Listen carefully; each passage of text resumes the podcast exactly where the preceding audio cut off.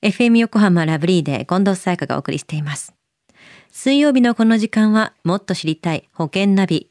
生命保険の見直しやお金の上手な使い方について保険のプロに伺っています。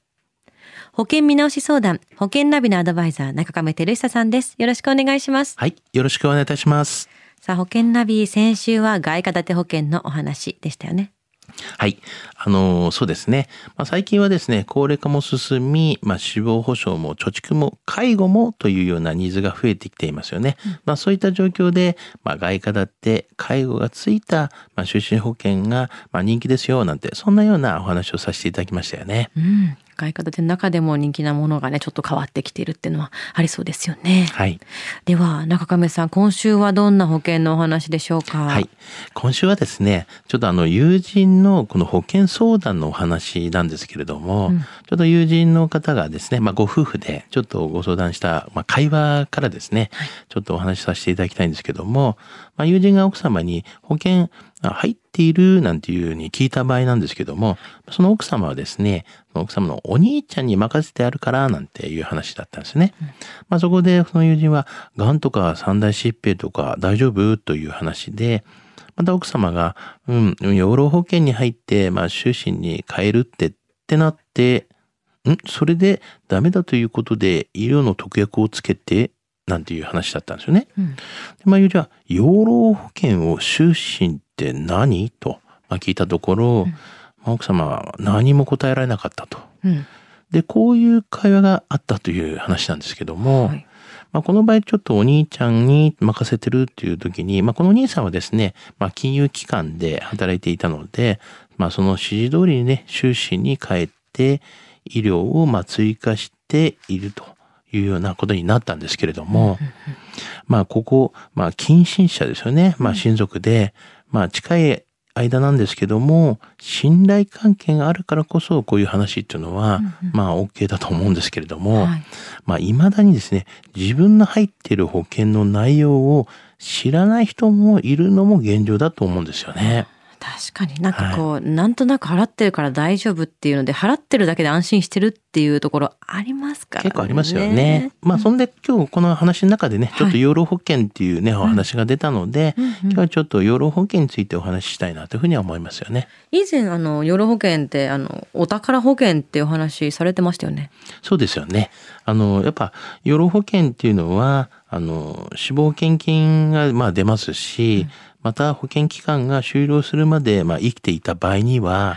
その満期保険金が支払われるっていう生命保険ですよね。うん。だからまあ、死亡保障機能と、あと貯蓄していくような機能が、まあ備わった保険ですから、はい。どちらかというと、まあ、貯蓄がメインで、かつ金利が高かった時代には、満期保険金は支払った保険料のこう、総額よりも多かったので、まあ、貯蓄商品としても、まあ、人気がまあありましたよね。うん。まあ、今よりも全然金利が良くって良かった時代に契約した方っていうのは、まあそういった時期に入った養老保険はもうお宝保険だから、慌てて解約は絶対しない方がいいですよっていう話されてましたもんね。そうですよね。この方の場合は、養老保険をこの終身保険に切り替えているんですけど、これはどういうことなんですか？そうですよね。ここはちょっとね、あまりね、言いたくはないんですけども、はいまあ時代がね、変わったから養老保険から終身へと、まあ商品がね、えー良くなったから医療を追加というような今回お話でしたけども、はい。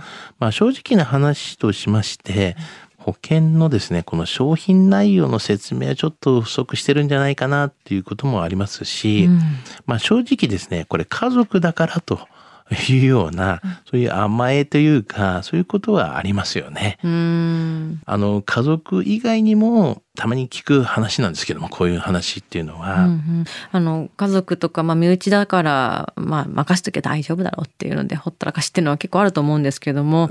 い。養老保険っていうのはそのままの方がじゃあ良かったんですか？そうですね。まあこれ、どちらかと言いますと、まあ取っていた方が良かったんではないかなとは、個人的には思いますけれども、うんまあ、ただまあ養老保険はですね、貯蓄性の高い保険ですが、加入目的とか、まあその時の経済情勢などによってはですね、必ずしもお勧めできるわけではないんですよね。うんまあ、保険料が割高なためですね、まあ、高額な死亡保障をこう養老保険でこう確保しようと。すると、やはり保険料が高すぎて支払えないということにもなってしまいますし、はい、まあそのため養老保険は、まあ、死亡保障よりも満期保険金を受け取ることをまあ前提に貯蓄目的で活用されることっていうのが多い保険なんですよね。うん、なるほどね。では中亀さん、今回の養老保険の話、知得指数は？はい。ズバリ98です。はい。はい。えー、養老保険というのはですね、貯蓄が目的でも、まあ、その時の経済状況によりますよということは言いましたけれども、はい、まあ実はですね、まあ先週お話をした外貨建ての保険とかもありまして、うん、外貨建てのこの養老保険っていうのもあるんですよね。はい。ですから貯蓄性を重視に考えている方っていうのは、まあ状況もありますけれども、外貨建ての養老保険というのも考え方っていうのはありますから、そういうことも考えていただければなというふうには思いますよね。その際にはやっぱりリスクもちゃんと考えてってとこですよね。そうですよね。もちろんですけども。今日の保険の話を聞いて興味を持った方、まずは中亀さんに相談してみてはいかがでしょうか。詳しくは FM 横浜ラジオショッピング保険ナビ保険見直し相談に資料請求していただくか直接株式会社中亀にお問い合わせください。無料で相談に乗っていただけます。インターネットで中亀と検索してください。資料などのお問い合わせは FM 横浜ラジオショッピングのウェブサイトや電話番号045-224-1230 045-224-1230までどうぞ。